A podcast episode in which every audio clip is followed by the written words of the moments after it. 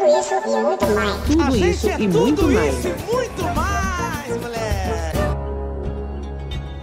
O começo é o fim. E o fim é o começo. Tudo está conectado.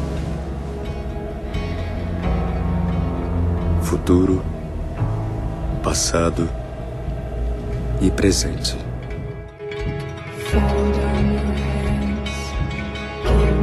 Antes de mais nada, quero agradecer por você ter dado play nesse podcast. Muito obrigado por estar ouvindo. E hoje vamos falar sobre a série que foi eleita a melhor série original Netflix. Em 2019, o desaparecimento de um menino gera medo entre os moradores de Winden, uma pequena cidade alemã com uma história estranha e trágica. Tendo essa sinopse disponibilizada pela Netflix, você logo imagina que essa série vai se tratar de uma investigação policial, mas é muito distante de uma simples investigação. A série entra com viagem no tempo, teorias físicas como buracos de Einstein-Rosen, paradoxos de Schopenhauer, o gato de Schrödinger. Essa série é um banquete para as pessoas que amam ficção científica. Nesse episódio eu vou falar para vocês de como o roteiro, a edição, elas trabalham e te contam a história de Dark. Como eu também vou apresentar símbolos que são recorrentes na série que agregam, tornando-a mais completa. Por fim, vou finalizar tentando responder a maior pergunta que Dark deixou: como Cláudia descobriu o terceiro mundo. Não é só o passado que influencia o futuro, mas o futuro também influencia o passado. É como aquela pergunta da galinha e do ovo. Não é possível se dizer quem veio primeiro. A gente é acostumado em filmes da cultura pop a enxergar a viagem no tempo como algo moldável. Como assim? Você pode voltar no passado e tentar mudá-lo, criar outras possibilidades ou mundos paralelos. Em Dark, meio que isso não acontece, porque o mundo está em loop. Eles apresentam isso desde o começo para você, e eu não sei com vocês, mas eu não acreditei muito nisso. Eu sempre acreditava que dava para mudar, não, eles vão voltar agora nesse episódio e vai reverter tudo. Dá sim, mas os mundos apresentados em Dark são um paradoxo e estão em loop, visto que todos os dois mundos apresentados estão dentro do paradoxo de Bootstrap. Esse paradoxo é o que acontece com o livro do Tannhaus, que é o relojoeiro. O livro foi trazido para ele, onde ele apenas copiou as palavras e publicou, dizendo como se fosse dele. Então o paradoxo nasce aí. Como existe o livro, se quem criou o livro não foi o cara, foi trazido do futuro. Quem foi que criou o livro desse futuro? Ninguém sabe a origem. Deu pra entender? Em Dark é isso. A série toda eles tentam encontrar a origem do mundo deles, mas não conseguem porque a série toda está dentro do paradoxo de Bootstrap. É tudo uma questão de origem. Onde está o começo? Quando é o começo? Existe mesmo começo? Dark ama brincar com a sua expectativa. Porque quando você tá assistindo qualquer episódio de uma série, você vai criando ligações na sua mente. Ah, aquela pessoa, ela é engraçada, aquele cara parece ser legal. E aí os personagens, do jeito que eles são apresentados, você fica em dúvida sem saber quem é bem, quem é mal. Por exemplo, na primeira temporada aparece o estranho, que logo a gente descobre mais na frente que é o Jonah. Quando ele aparece, a gente acha que ele, ó, ele pode ser responsável pelo sumiço das crianças. E aí depois tem a Cláudia, será que ela é do bem, será que ela é do mal? O vilão é o Noah, o Adam, a Eva. Então fica esses questionamentos na nossa mente. Na minha opinião, a maior vilã de todos os tempos dessa série é a Hannah. Meu Deus do céu. A Hannah. Não, não tem nem o que comentar. Essa é a minha opinião pessoal, né? Só que o conceito de bem e mal tá equivocado. A gente descobre isso na última temporada que ambos os lados eles só querem fazer o que eles acham certo. De um lado, o Adam ele vê que não dá para mais quebrar o ciclo, então ele quer ajudar a todos a sair desse sofrimento, sair desse loop, destruindo o mundo. Do outro lado, a Eva, ela quer manter esse loop para manter as pessoas vivas, porque não existe no mundo, não existe mais as pessoas que ela ama. E a série apresenta esse conceito pra gente logo no primeiro episódio, no minuto 33, quando o Jonas fala isso. Meu pai sempre dizia que bem e mal são uma questão de perspectiva.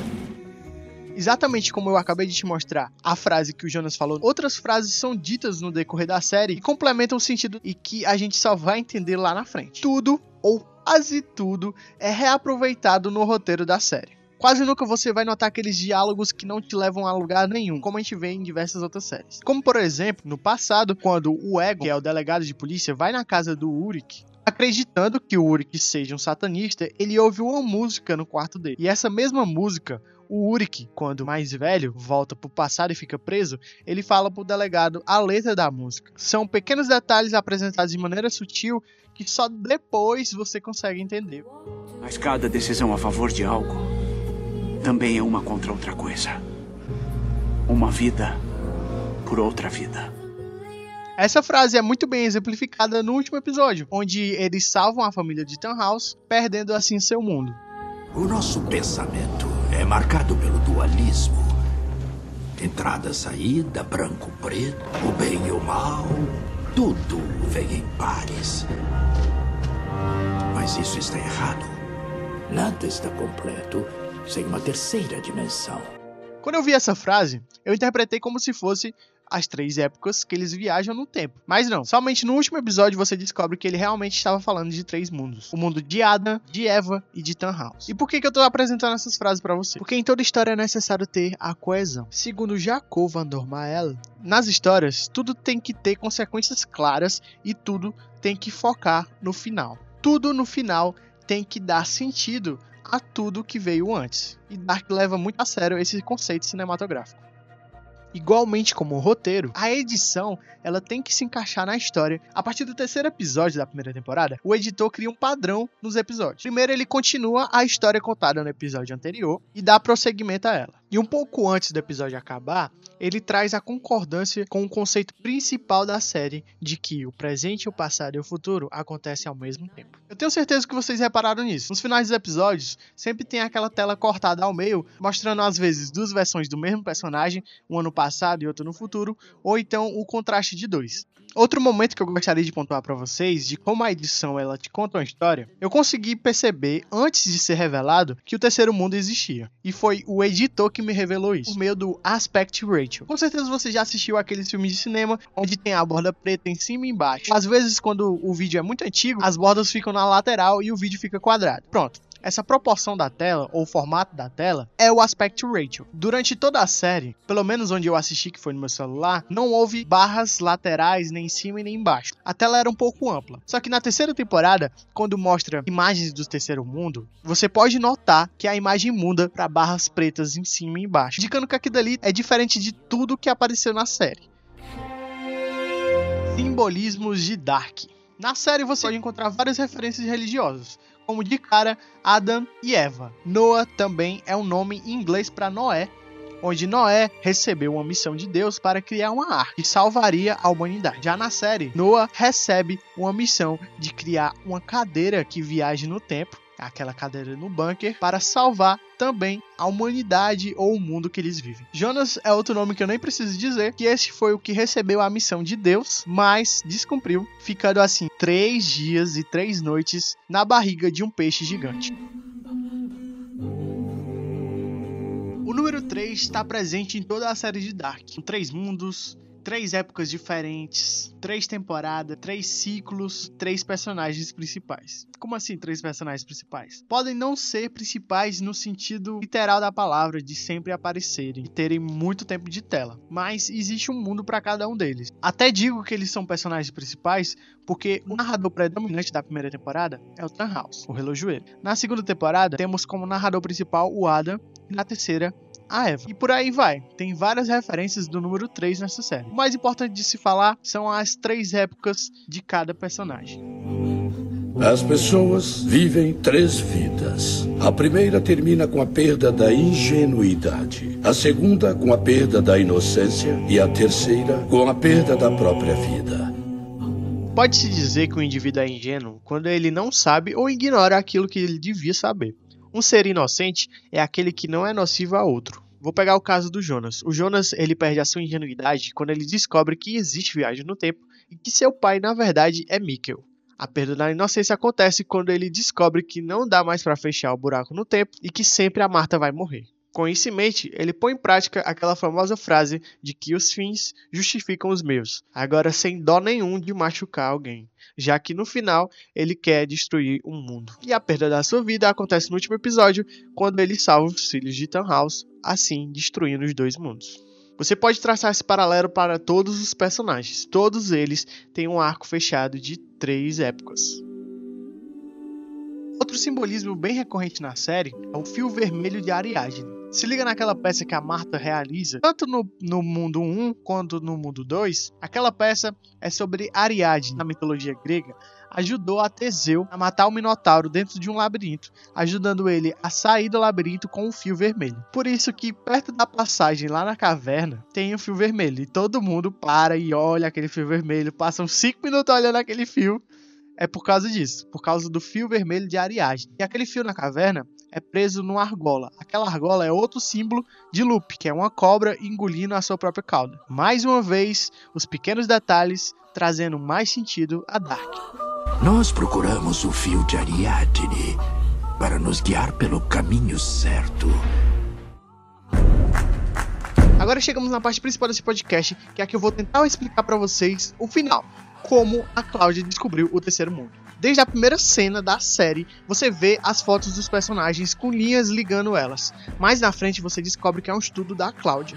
Mas para que, que ela quer estudar as pessoas da cidade? Vocês se perguntaram isso? Mais na frente, na terceira temporada, a gente descobre que a Cláudia mata a Cláudia do segundo mundo. Então, ela pode viajar para o primeiro e para o segundo mundo. Nessa ida, ela estuda os dois mundos. E depois de 33 anos estudando, ela descobre que existem pessoas que não estão ligadas ao nó. Como assim? Tem pessoas que não são causa da viagem no tempo, nem descendentes de Adão e Eva. Eu fiquei 33 anos procurando respostas no seu mundo e no dela, tentando encaixar as peças do quebra-cabeça, tentando entender como tudo pode nascer da mesma árvore genealógica, de novo e de novo, para sempre, até eu entender que nem todos somos parte do nó. Eu falei nesse podcast sobre o livro e o paradoxo de Bootstrap, onde você não sabe a origem do livro. Mas a gente está vendo isso num plano de um mundo só como um livro do futuro veio para o passado? É aí que tá. O livro veio de outro mundo. A origem não estava naquele mundo, nem no segundo. Estava num terceiro. E nada está completo sem o terceiro mundo. Aí você pergunta, ah Joaquim, por que, que o livro não veio do segundo mundo? Porque o primeiro e o segundo mundo são espelhos entre si e os dois juntos são espelhos do terceiro mundo. Um dos acontecimentos que não tem nenhuma relação com a viagem no tempo e se repete nos mundos é a morte da família de Tannhaus. Tendo em mente que o livro não é desse mundo, é de um terceiro, nesse terceiro o Tannhaus é um físico notável. Sendo assim, como todos os personagens são motivados pela morte de alguém que você ama muito, é bem justificável que Tannhaus poderia ter criado uma viagem no tempo já que até mesmo na série é apresentado que ele sempre teve essa vontade. Eu sempre sonhei a minha vida toda viajar pelo tempo, ver o que passou e o que ainda será. E não sonha mais? Os sonhos mudam, outras coisas se tornam importantes. Essas outras coisas que se tornam importantes que ele fala é sobre a garota que chegou para ele cuidar. Como ela faz parte do resultado da viagem no tempo, ela não existe no terceiro mundo. Assim, é plausível que ele viaje no tempo. O ciclo do loop se repetiu milhares e milhares de vezes, até que em um eles descobrem o terceiro mundo e vão lá destruir. Então não foi um final Deus Ex Machina, aquele que aparece do nada, meu Deus, achamos a solução.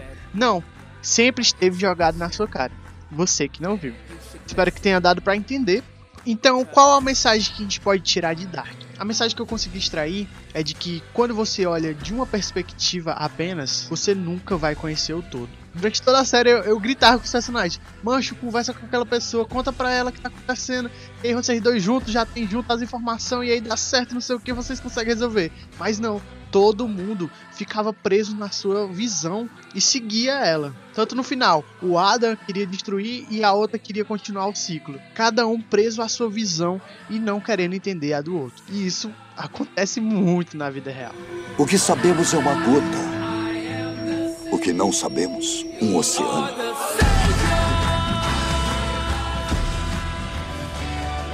Quero agradecer por você ter dado play nesse podcast e se você gostou, clica no botão seguir aí do Spotify ou do aplicativo que você está usando para receber as notificações de quando sair o próximo episódio. Vou estar mostrando mais curiosidades de Dark nos meus stories lá no @joaquimale no meu Instagram. Se quiser também tirar alguma dúvida ou comentar sobre, vai lá que a gente troca uma ideia, tá bom? Um cheiro no olho para vocês e até o próximo episódio.